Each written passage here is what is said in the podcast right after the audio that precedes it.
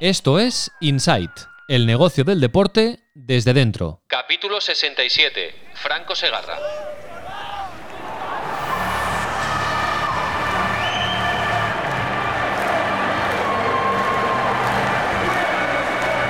Inside con Raúl Gimos. Cada lunes y cada miércoles, actualidad Sports Business y conexión Tu Playbook. Y cada jueves, entrevistas con protagonistas de la industria. Muy buenas, bienvenidos y bienvenidas al podcast de Sports and Life dedicado al negocio del deporte. Hoy volvemos a explorar el ámbito Sportstech porque vamos a hablar con Franco Segarra, ingeniero informático y jefe de innovación del Valencia Club de Fútbol, un cargo, el de jefe de innovación, que cada vez más entidades deportivas incluyen en su estructura. Franco Segarra es el responsable además del Valencia Innovation Hub, plataforma a través de la cual el Club Che quiere lograr tres grandes objetivos. Promover y trabajar junto al pujante sector de las startups valencianas, detectar tendencias para mejorar la experiencia del fan y crecer generando nuevas vías de negocio en torno a la innovación y la tecnología. De todo ello y de las tendencias eh, más vinculadas a la tecnología y a la innovación de la industria del deporte, vamos a hablar hoy con Franco Segarra. Si nos queréis poner cara, os recuerdo que podéis ver y escuchar las entrevistas de Insight Sports Business en el canal de YouTube de Sports and Life. Tenéis el enlace en las notas del capítulo, donde también encontraréis el correo electrónico de Insight Sports Business, insight.sportsandlife.com. Y de regalo, enlaces a los otros eh, dos podcasts que producimos desde Sports and Life. Smart Connections, un podcast mensual para CaixaBank Connect sobre el mundo de la innovación empresarial y las startups. Lo presenta David Blay. Y el fútbol de todos para CaixaBank Football Experience. Cada martes un nuevo capítulo de fútbol puro junto a Marcos López. Inside Sports Business, un podcast de Sports and Life. Hola Franco, ¿qué tal? Encantado y muchísimas gracias. Hola Raúl, ¿qué tal? Un placer estar aquí y nada, gracias a vosotros. Bueno, siempre empezamos hablando un poco del, entrevistado, de su trayectoria, de su formación, de cómo ha llegado al cargo por el que le entrevistamos, eh, digamos. Y en este caso, eh, Franco, eh, te tengo que preguntar eso, ¿cómo, Tú además tienes un plus, que eres valencianista de, corazón, y imagino que eso le debe dar un, aliciente especial a tu trabajo. Pero bueno, cuéntanos eh, tu formación y cómo has llegado a ser el jefe de innovación del Valencia. ¿Desde cuándo? Pues, a ver, yo soy ingeniero informático, eh, soy de Valencia y del Valencia, como has dicho, de, toda la vida. entonces, yo además crecí y nací a, tres calles del estadio estudié ingeniería informática, luego estuve haciendo eh, el máster de inteligencia artificial y empecé pues a trabajar lo que casi todos los que nos dedicamos a informática trabajamos. Empiezas como programador y, poco a poco pues puedes hacer o una carrera de especialización en, algún, en alguna parte técnica concreta o puedes ir poco a poco eh, escalando posiciones, digamos, un poco en, la jerarquía de lo que viene siendo el paradigma ¿no? de, del de informática, en el cual poco a poco la informática ha ido además dando más, eh, teniendo más presencia en, decisiones estratégicas. Digamos que inicialmente como programador pues puedes tomar decisiones muy técnicas, luego poco a poco si vas abstrayéndote, convirtiéndote en analista, etcétera, más operativas, y a medida que vas subiendo eh, cada vez son más estratégicas, ¿no? Porque cada vez la tecnología, la informática en sí forma más parte de nuestro día a día. Y eso es un poco mi carrera resumida, he ido cogiendo diferentes trabajos, muchos de ellos fuera de, España, para poder progresar en, digamos, en lo que yo creo que, se me da bien, que es con conocimientos buenos de informática y a la vez empresariales. Empecé a estudiar la carrera empresarial y si bien no, no la he acabado por falta de tiempo, pues nos, te permite combinar pues, esos conocimientos de la empresa y los conocimientos informáticos y, digamos, un poco ver en tu en aquellas decisiones estratégicas que muchas, muchas veces se toman y que no se acaban de tener en cuenta todas las implicaciones técnicas que puede conllevar en el medio largo plazo, ¿no? Porque a veces las personas que se dedican a tomar estas decisiones no son las mejores conocedores de la tecnología. Entonces, bueno, pues he estado de, responsable de e-commerce en, Norauto en Francia para toda la parte internacional, he estado en una, en una startup eh, de Boston mm, como director tecnológico, he estado en banca en, en Londres, y, me surgió la posibilidad, estuve en contacto con el antiguo director de transformación digital de Valencia, eh, hicimos una entrevista para entrar al club, conocí al presidente y la verdad que el relato que traía enfocado a los datos y cómo creo que la industria del fútbol está un poco anticuada ¿no? Eh, con respecto a otras industrias, pues, pues originó que pudiera entrar aquí. No entré, no como responsable de innovación, entré como responsable de datos, eh, de inteligencia de negocio, de área afición, ¿no? que es una mezcla interesante porque área afición es el departamento de, eh, digamos, como customer support, ¿no? fan experience, el que trata con las personas, lo cual no es algo que yo hubiera estado acostumbrado a hacer. Pero por otro lado tenía toda la parte de datos, que es de inteligencia del negocio, entonces miraba todos los datos. Entonces esto me permitió tener la parte cuantitativa de, de lo que es eh, el Valencia y todos los procesos de negocio y la parte cualitativa, ¿no? lo que son las personas. Y la verdad es que era un, un, mix bastante interesante y bueno, con la salida del director de transformación digital se consideró que lo que tenía que hacer el club era entonces hacer una apuesta por, por la innovación, que era el siguiente paso lógico. ¿no? El primer paso puede ser la transformación de, la, de la empresa, que eso es lo que se estuvo haciendo y después el siguiente paso es una innovación continua y constante, ¿no? una innovación disruptiva, pero también una innovación constante. Y ahora pues es, en, el, trabajo en el que estoy. La verdad que disfruto muchísimo porque veo que, hay un potencial enorme, eh, la calidad humana de, del Valencia, la oportunidad que tengo de, trabajar, la verdad es que estoy muy agradecido y encima siendo valencianista pues, pues es algo que haces con, con muchísimo gusto y que le dedicas muchísimas más horas y, siempre con una sonrisa, porque además ves que lo que hace es, para mejor, ¿no? Bueno, eh, supongo que tendrás la, misma percepción eh, y es que, por ejemplo, no sé, el, Barça, el Real Madrid, el Atlético de Bilbao, la Real Sociedad, el Celta, en, todos estos clubs y de hecho en muchas grandes empresas ya hay un, CIO, ¿no? Un, Chief Innovation Officer, un jefe de innovación y es un cargo que se está replicando eh, y yo creo que la pandemia, luego hablaremos, solo ha hecho que, mm, dimensionarlo todavía más, ¿no? Y que se está replicando sobre todo, vamos a quedarnos en el mundo del deporte, pero que en el mundo del fútbol se está replicando muchísimo. Ahora, bueno, ya cuesta, cuesta no encontrar, cuesta encontrar clubs que no tengan un, jefe de innovación.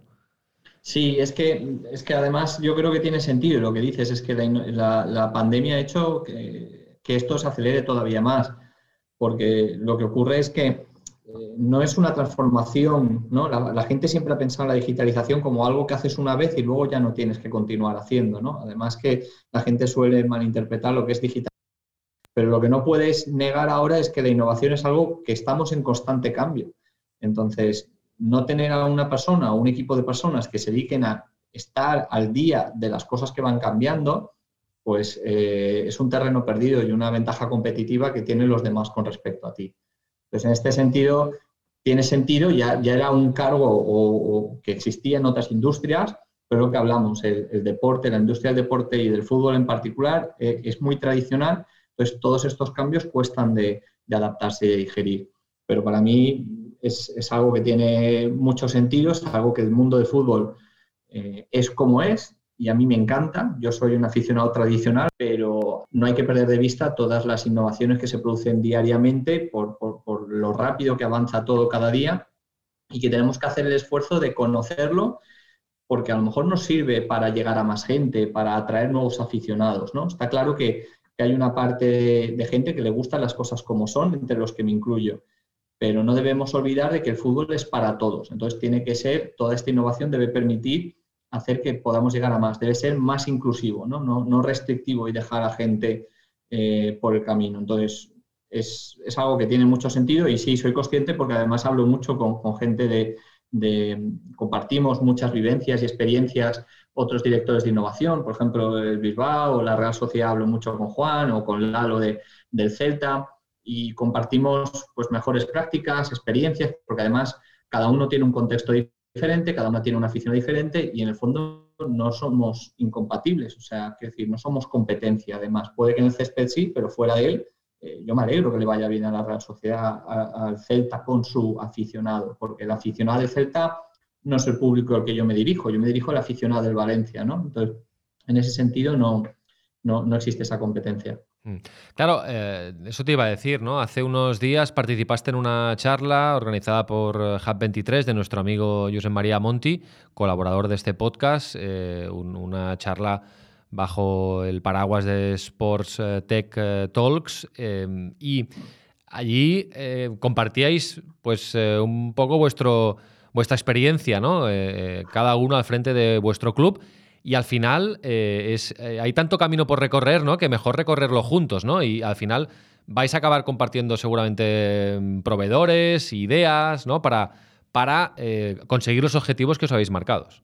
Es así, además eso fue una muy buena idea y lo está, lo está coordinando Hub 23 y la verdad que, que llevamos dos sesiones. La primera fue un poco de puesta en escena e incluso hoy volvemos con, con, el, con la excusa del Galicia Sports Congress, vamos a volver a, a, hablar los, los, tres o los cuatro en este caso, Monty, Juan, eh, Lalo del Celta y, yo.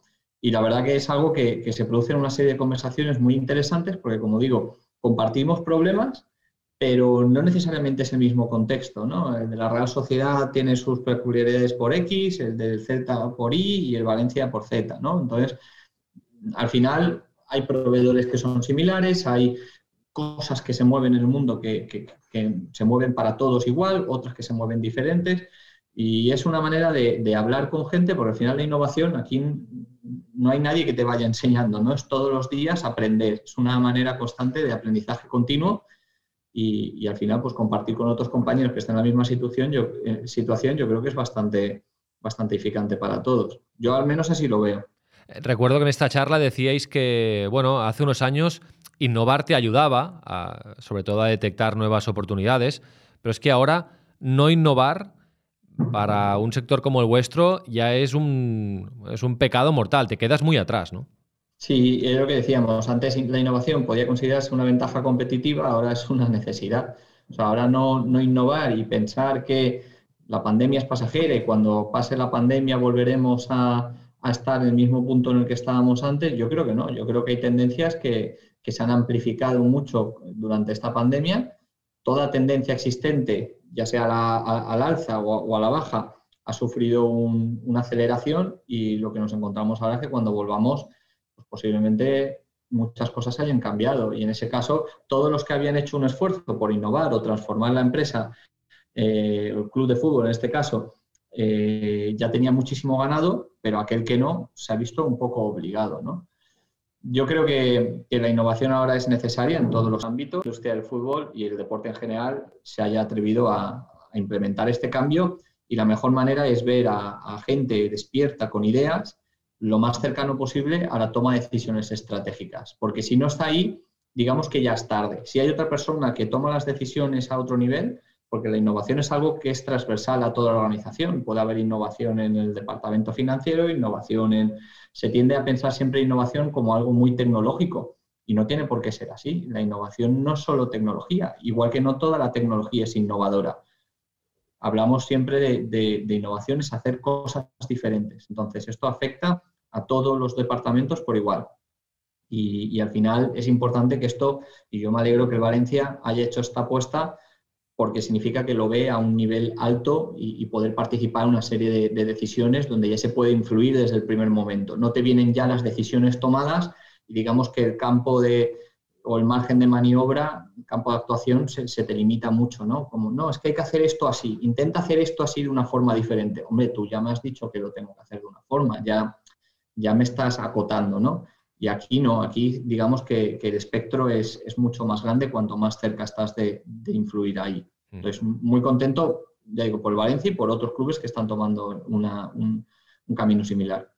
La pandemia ha sido un desastre en muchos sentidos, pero si le podemos buscar algún filón positivo, es que departamentos como, el tuyo, Franco, eh, palabras como eh, innovación, transformación tecnológica, Em, han ganado mucho peso en las empresas, también en los clubes de fútbol, ¿no? Habéis ganado credibilidad, ¿no? Ahora, bueno, pues mm, digamos que habéis ganado un porcentaje de, cuota de decisión o de poder, entre comillas, superior, ¿no? Al que teníais antes de la pandemia. Sí, es, así, o sea, es devastador todo el tema de la pandemia, pero sí que es verdad que en el caso de la innovación ha servido para, como palanca para el cambio. ¿no? Al final, el problema de la innovación es que, es que conlleva una resistencia al cambio que todo ser humano tenemos por naturaleza. ¿vale? Todos estamos acostumbrados a hacer una cosa de una forma y cuando te la cambian, pues no necesariamente es bienvenida por, por todos. Pero sin embargo, la pandemia ha obligado que así sea. ¿no? Nosotros normalmente en innovación nos, nos, nos preocupamos por, por, ver cómo implementar ese cambio. Y aquí, pues bueno, ha sido algo obligado en muchos casos. Cosas como el cashless, cosas como la compra online, cosas como el teletrabajo, cosas, como las videollamadas. Todo esto ya existía en el pasado, pero ese cambio no se acababa de producir. Y ahora no te ves más que obligado a teletrabajar. Algunas empresas yo recuerdo que decían que teletrabajar era imposible y, y ha demostrado que tan imposible quizás no sea. Hay que tener voluntad de cambio, no hay que tener miedo a esa resistencia al cambio y, bueno, es un, es un, cambio también cultural para todos, pero sí que es verdad que, que, en este caso pues es para mejor. Ahora el tema del teletrabajo, pues mucha gente se ha dado cuenta, oye, pues es posible, eh, no baja necesariamente la productividad, que era uno de los miedos de las personas, que todos estaríamos en casa sin hacer nada. Y el tema del cash es lo mismo, es que yo no quiero pagar con tarjeta, prefiero llevar dinero suelto. Bueno, pues es que ahora llevar dinero suelto es peor, ¿no? Eh, por culpa de la pandemia, cuando menos contacto tengamos, mejor. O el tema de entradas sin papel o, el tema de, de, la compra online. Todo esto ha crecido aproximadamente en las ocho semanas, doce semanas que ha habido de pandemia fuerte a principios de 2020 ha crecido como el equivalente a 8 o 10 años. Hay quien, quien comenta algunas de estas tendencias. Y las tendencias negativas también, todas aquellas que ya tenían un cierto declive, o pues se ha pronunciado. Eso es lo que, a, mi modo de ver, ha ocurrido aquí. Y el que no tuviera alguien que se estuviera preocupando o un equipo de personas que se estuvieran preocupando por esto, pues, pues parte en clara desventaja, a mi modo de ver. ¿Cuándo nace? Vamos al caso concreto del, del, Valencia Club de Fútbol. ¿Cuándo nace el Departamento de Innovación del Valencia y, y a qué necesidad responde? A ver, el, Valencia, ya digo, yo cuando llegué existía ya un departamento de transformación digital que lo que pretendía era precisamente poner esto en marcha. ¿no? transformación digital para mí es como pasar de 0 a 100. ¿No? Y el departamento de innovación lo que hace es pasar, intentar pasar de 100 a 120, o por lo menos no bajar de 100. Entonces, digamos que el esfuerzo se hizo en el departamento de transformación digital y, después se llegó un momento en el que se consideró que lo que era la transformación digital había acabado. Eso es un proyecto que siempre se había dicho que tenía un inicio y un fin, duró aproximadamente unos tres años y a partir de ese momento es cuando dicen, ahora vamos a dar paso a la innovación. Entonces, innovación como tal se ha estado haciendo ya en el momento en el que empiezas a transformar digitalmente la empresa, ¿no? porque lo haces ya con, con un marco claro de decir, yo quiero transformar digitalmente pero eso no es digitalizar. Yo no quiero seguir haciendo lo mismo que hacía, solo que ahora de forma digital. Yo quiero, además, transformar el proceso, ¿no? Acortar tiempos, costes, facilitar, ¿no? Todo, todo lo que conlleva o que suele conllevar una, transformación. Y, entonces esto ya empezó, pues, eh, lo que comento, en, yo llegué en 2018, pues eso, a principios de 2018, finales de 2017, en el Valencia. Eso nos permitió estar en una situación en que cuando inició la pandemia dijimos, pues un poco antes, dijimos vamos a, empezar con la parte de innovación y ahí es más o menos en torno a febrero marzo de 2020 es cuando se oficializa, esto se llama innovación a partir de ahora y, conlleva muchas cosas. Yo ya digo, llevo desde el departamento de Customer Support, eh, Fan Experience, que es como se llama, hasta la parte digital y, de datos y, innovación, ¿no? Entonces, eh, ese, digamos que fue el orden cronológico de, las cosas, el ir descubriendo a medida que íbamos transformando, íbamos descubriendo que hay un proyecto que inicia y acaba y hay otro proyecto en el que siempre va a haber que, estar, siempre hay que estar encima de la innovación. No, no tiene un fin, nunca debes cansar, nunca debes cansarte de dejar de, innovar porque es que ocurre todos los días. Eh, básicamente tenéis tres grandes objetivos, eh, Franco. Eh, y, si quieres me los, me los ordenas por orden de, importancia, pero sería promover y trabajar con el tejido startupero valenciano, que además es muy importante. De hecho, aquí en este podcast hemos hablado con Blinkfire, que, que nace en, en, Valencia, que da servicios a, a clubes de fútbol también, a, través de la monetización de, la, de, las redes sociales y mejora la relación con los patrocinadores, etcétera. Luego, mejorar la experiencia del fan y del, usuario, el cliente, bueno, llamémoslo como queramos. Y luego monetizar, ¿no? Mm, buscar nuevas vías de ingresos, que eso también es, un viaje en el que están los a través de la innovación y la, transformación tecnológica, ¿no? Bueno, eh, no sé si me dejo alguno y cómo, cómo los jerarquizarías. A ver, nosotros hemos creado lo que llamamos un Innovation Hub, que es una manera de, es un paraguas en el que lo que procuramos es ahí meter todas las iniciativas innovadoras, ¿vale? Lo más conocido dentro del Innovation Hub es el programa de innovación que hemos creado. Es un programa de innovación abierta donde startups de todas partes del mundo y, empresas con ideas innovadoras se pueden inscribir para participar durante un año, durante una temporada. Ahora mismo está abierto además, eh, te puedes inscribir y, lo que hacemos es seleccionar a las mejores, en torno a 8 o 10 de ellas, ya tenemos más de 20 inscritas actualmente, eh, para poder colaborar o hacer un proyecto, un caso de uso o, hacer un caso de éxito conjunto. Y es lo que comentas, o sea, hay muchos objetivos. Eh, queremos estar más cerca de los aficionados, creemos que la tecnología y la innovación nos lo permite. Creemos acercarnos a un público que tradicionalmente o que ahora puede que no esté tan enraizado ¿no? como lo estaba antiguamente con, con, el fútbol o con los deportes en general. ¿no? Hablamos de esta generación Z que, en la que hay unos hábitos de consumo totalmente diferentes a todo aquello que nos hemos acostumbrado antes. Por supuesto, queremos hacer una apuesta por todas las startups y el talento local en un periodo de dificultad, porque creemos que hay talento en Valencia y en la comunidad. Además, queremos convertirnos en un polo emprendedor importante y, queremos hacer una apuesta por, la tierra. Y luego sí, la monetización y encontrar nuevas vías de ingresos es una nueva manera de estar alerta, es la manera de, de pensar, oye, es que cómo va a cambiar y, el mundo del fútbol necesita encontrar nuevas vías de, ingreso porque es un, deporte que tradicionalmente ha, derivado o tiene una gran dependencia en los ingresos de, televisión. Entonces, en ese sentido, hay que hacer una apuesta por ver cómo convertir esto lo más sostenible posible.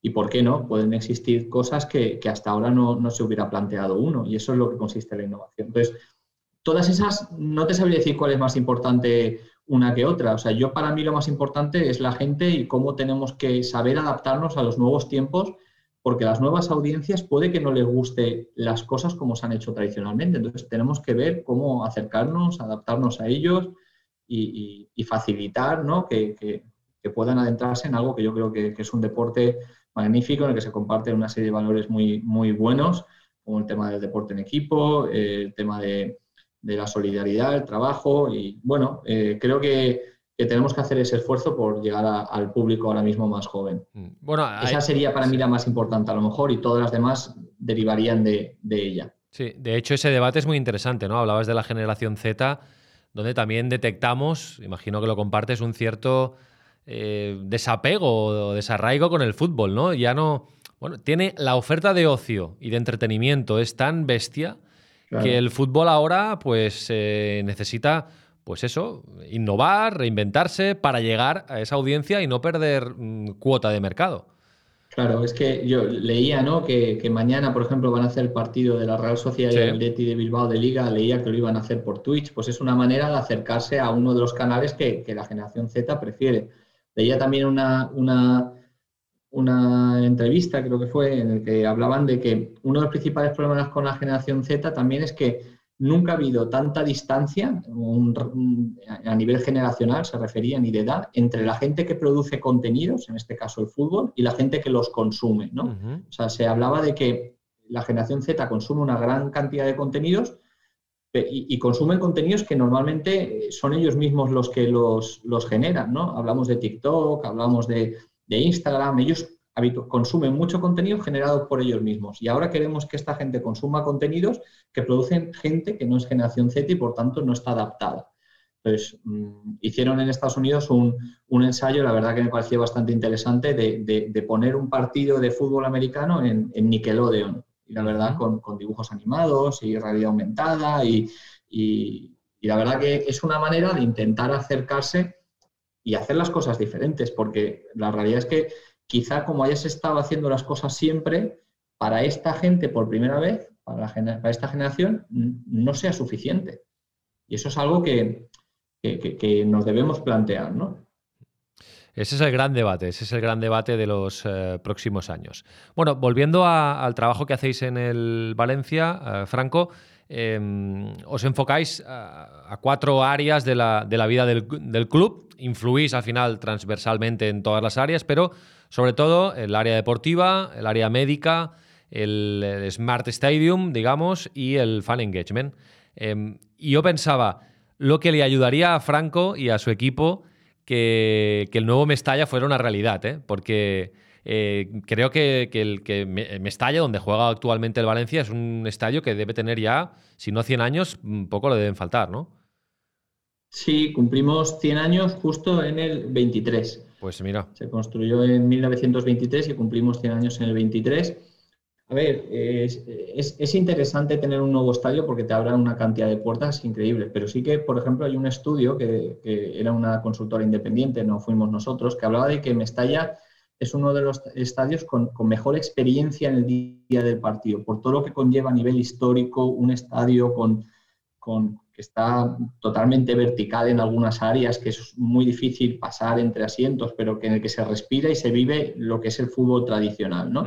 Es verdad que, por contra, como es un estadio que se construyó hace 100 años, pues no tiene todas las mejoras que tienen los estadios nuevos a día de hoy, a nivel de infraestructuras, a nivel... Pero sí que te digo que ha sabido mantenerse muy bien al día, ¿no? Digamos, ha sabido maquillarse. Somos, por ejemplo, unos de los que tenemos los los videomarcadores, creo que tenemos el mayor número de videomarcadores de, de, primera división y, los equipos, el equipo de media hace un trabajo increíble para entretener durante el día de partido con muchísimas actividades.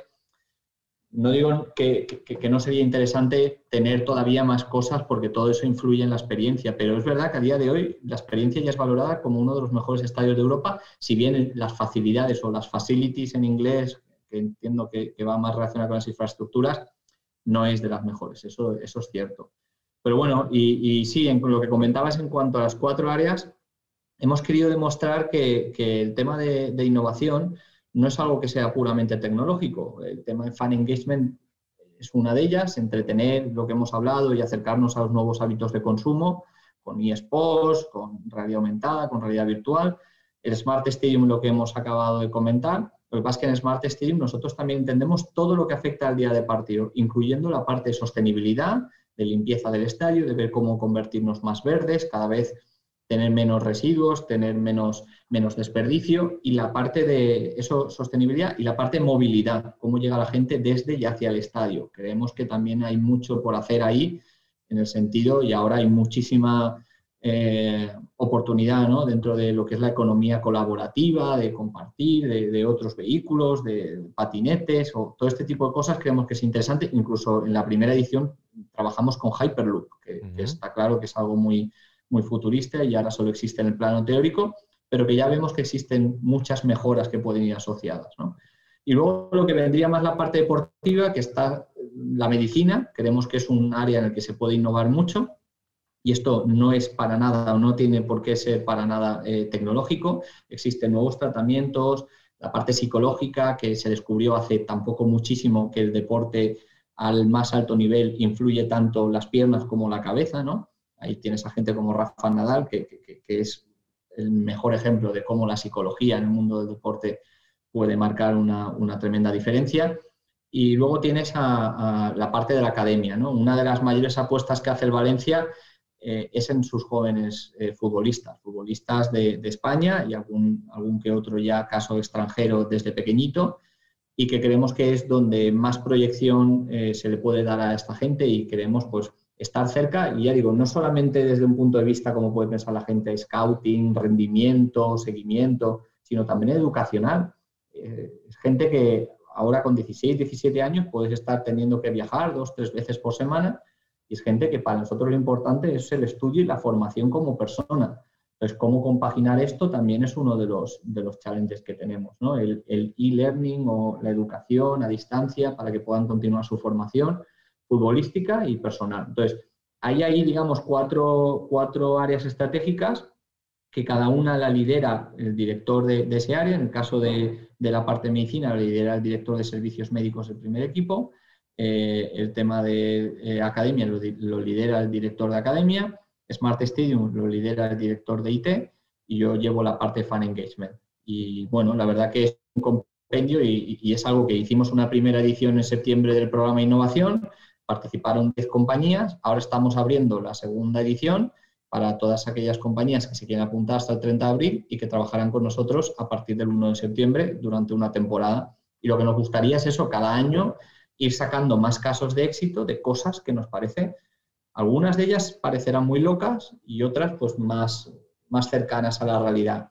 Pero sí que nos gusta eh, intentar utilizar este paraguas de innovación para realmente ser diferentes y vanguardistas.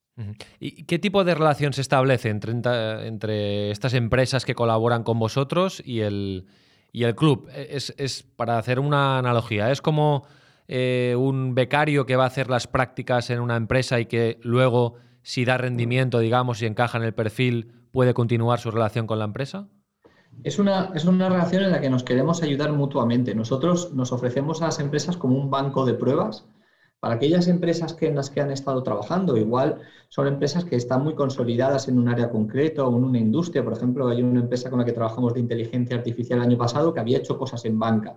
Nosotros le dijimos, creo que, que tenéis posibilidades de hacer cosas en fútbol. Ostras, pues no lo había pensado. Pues yo te ayudo a iterar, a pivotar y, nos ayudamos mutuamente. Vamos a hacer un caso de éxito juntos, ¿no? Y, de hecho, ofrecemos la posibilidad de compartir una serie de, por supuesto, nosotros les abrimos de par en par las puertas del club para que podamos trabajar a fondo y una dedicación de una serie de, parte del equipo, de diferentes equipos, ¿no? de, tanto de marketing como de comunicación, como de, digital, como de, área afición. Y, lo que les ofrecemos es eso, la posibilidad de crecer a nuestro lado, porque luego se les da la visibilidad que lleva asociada al Valencia, que al final tenemos 52 millones de aficionados alrededor del mundo se estima por, por un estudio, y 7.200.000 creo que son en todas las redes sociales, o sea que hay empresas que, que, vosotros lo sabéis bien, ¿no? que llega un periodo en el que la empresa ya es capaz de generar beneficio, pero lo que necesita es acelerar eh, su modelo de negocio porque funciona cuanta más gente lo usa, ¿no? escalable, sobre todo todas aquellas que utilizan o tienen un, modo de enfoque B2C y software as a service, por ejemplo pero nosotros les ayudamos a que, a que esa etapa se acorte. Y a la vez hacemos dos cosas. Una, le ponemos en el centro del, foco ¿no? de todas aquellas empresas que son sponsors del Valencia. Al final hay muchas empresas que invierten en Valencia a cambio de publicidad, ya sea desde la camiseta hasta la manga, hasta otro tipo de activos físicos o digitales.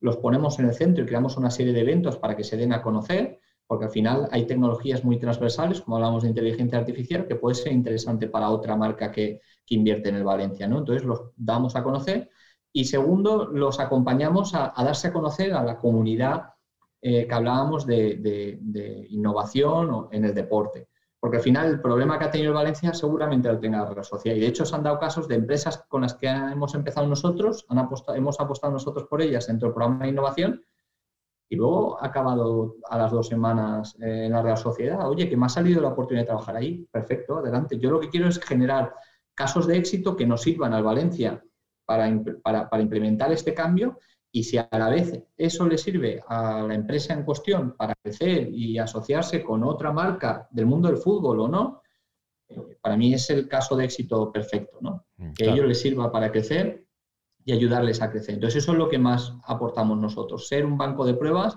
y un altavoz. Claro, al final es un es un win-win. Bueno, ya, ya, nos has apuntado algunas eh, tendencias. Eh, claro, estás muy en contacto con, con, el tejido de las nuevas empresas, de empresas que colaboran con vosotros, las propuestas que recibís. Por tanto, sabes bastante de qué va un poco el panorama y, y hacia dónde vamos, ¿no? Em, te quería preguntar em, sobre, sobre, las, eh, sobre el mundo de, los NFTs, ¿eh? del, mm. que seguramente es el último boom que hay en, este sentido. ¿no? Em, ¿Burbuja o, realmente oportunidad para, un, club como el Valencia, por ejemplo? Bueno, nosotros es algo que estamos, estamos mirando, estamos eh, contrastando y la verdad que, eh, es interesante, sí que es verdad, en, en, el mundo del fútbol sí que hay una realidad y en el mundo de los deportes en general. La parte de, coleccionismo es, mm. es, muy popular. Yo recuerdo, estuve, estuve en, un partido en Ámsterdam eh, y recuerdo cuando acabó el partido que vino un señor, se me acercó y me dijo, ¿tú vas, vas a querer tu entrada o me la puedes dar? Y yo le dije, pues hombre, me hace ilusión porque fue el año pasado que pasó el Valencia octavos de final Digo, pero mira, ahí en el suelo hay una y se fue corriendo y la recogió. Llevaba, no sé, 30 o 40 entradas. Y dijo, es que yo he venido hoy a Ámsterdam, mañana me voy a Eindhoven y pasado me voy a Lieja y, entonces lo que hago es intercambiar esto. Y digo, y eso tiene valor, dice, muchísimo. Y es verdad, ¿eh? se produce, yo, yo, me colecciono algunas, pero hay gente que, el coleccionismo es, espectacular. Sí, pero sí, coleccionas las tuyas, digamos, ¿no? Que yo, las mías, sí. Yo guardo, claro, yo guardo mis acreditaciones, mis entradas, pero claro, no sé, las de un tercero. Hay gente que no, hay gente que, que busca de todas, ¿no? Y, y, y, por supuesto, camisetas. Y a, medida que nos vamos hacia un mundo digital, una de las cosas que me suelen preguntar la gente cuando hablo de los beneficios del paperless ticketing, que es la entrada al estadio sin, entradas, mucha gente me pregunta, entonces ya no vamos a tener el abono físico, ya no vamos a tener la entrada física, porque yo, yo eso me lo colecciono. Digo, bueno, pues, pues podemos venderlo en la tienda a lo mejor, o puedes coleccionar la parte digital. Y ahí es donde entra, la donde entra NFT. En el momento en el que hay digitalización eh, implica que hay que, pues no sé, guardar la, cadena de valor, ¿no? Para asegurarse de la autenticidad, de la veracidad. Y bueno, eh, parece ser que, a medida que vayamos a ir más hacia el mundo digital, y es la tendencia por el ahorro de costes y, por todos los, beneficios y ventajas que todos conocemos, pues tiene sentido que algo englobe y piense en, en esta parte, ¿no? Ya digo, coleccionismo o activos digitales. al final es como el arte, ¿no? Es la manera de, verificar esta hmm. autenticidad. ahora me imagino, Franco. Tenemos que seguirlo de cerca. Claro, eh, me imagino, Franco, a todos los departamentos de innovación de todos los clubs y de todas las empresas, ¿no? Eh, dedicando parte de su tiempo a estudiar este fenómeno. Bueno, este y cualquiera que surja de este tipo, ¿no? Y que, y que pueda generar nuevas oportunidades y nuevas vías de negocio, ¿no? Esto es un poco vuestro trabajo sí, también. Otro que Sí, sí, sí, claro. Nosotros tenemos que ayudar a entender muchas veces, Franco, que es un NFT y entérate y bien, y explícame, esto nos puede venir bien, ¿por qué no hacemos un NFT? ¿Cómo hacemos esto? Sí, es lo mismo que, la parte cripto, que también está ahí de moda y todo el tema de realidad aumentada. Eh, se van produciendo de vez en cuando algunas, algunas curiosidades y, y de repente pues todo el mundo te pregunta y hay que estar, hay que estar día. Y esto es hoy, esto es este año y el año que viene será, será otra cosa y veremos si sí, si no. También cosas como Clubhouse o el drop-in audio chat, este también parece que, que da importancia. Ocurren tantas cosas y avanza esto tan rápido, estar en todas es imposible y estar por estar tampoco es, lo, tampoco es el objetivo. Eh, pero si forma parte de tu estrategia y existe una herramienta nueva o existe algo que te puede ayudar a llegar ahí, pues oye, hay que valorarlo todo. Ya digo, hay, hay, muchísimas tendencias que ahora se abren y que hay que estar atento. Yo, yo soy de los que miro, procuro entender, veo si entra dentro de lo que nosotros hacemos, pero no creo que debamos lanzarnos solo por decir, mira, ya estoy ahí. No, eh, no, no, creo que el objetivo sea llegar el primero, sino más bien encajarlo dentro de, de tu estrategia o, viceversa, o tú pivotar hacia esa estrategia si no lo tenías pensado. Pero por el mero hecho de, digamos, poner un check y decir, pues NFTs ya hago, pero haces, haces, no, yo he hecho uno, pero luego lo demás ya me da igual. Tampoco creo que sea el objetivo, ¿no? No tenemos que, no, es un sprint esto, yo lo veo más una maratón. Ya para acabar, eh, Franco, mm, ¿tienes algún club espejo o de referencia, algún, alguna franquicia? Imagino que habría que ir más a Estados Unidos, en el que os podáis fijar y que digáis, estos están trabajando muy bien, eh, están a la última en, innovación, en, aplican la tecnología muy bien en el momento justo. ¿Tienes alguna referencia concreta? A ver, justo tú lo has dicho. A mí lo que me gusta, me gusta mucho Estados Unidos porque eh, los clubes en sí mismos son innovadores en, su ADN, porque muchos de ellos son, son startups. Hay algunos clubes de Estados Unidos que, tienen un año de vida, dos años de vida. ¿no? Entonces, digamos que ya nacen y todos los departamentos tienen intrínsecamente ya desarrollado esa, manera de, innovar, porque nacen con eso en mente. Además, mucha gente que trabaja en la MLS o algunos directores de marketing o directores comerciales o, directores de, de media, contenidos eh, vienen del mundo de la NFL, de la NBA, o sea que para ellos también es como una manera de empezar de cero como con todo por hacer. Y eso, eso en cierta forma se envidia porque la innovación es lo que hemos hablado antes, exige cambios y, por tanto hay resistencia. Pero si tú empiezas algo de cero, ya con innovación en mente, eh, te ahorras toda esa travesía ¿no? y, esa, y, esa parte. Entonces, a mí me gusta mucho pues, el Inter de Miami, que tengo un, conocido, un amigo que se llama Jan, que está trabajando ahí, el director de, digital y media.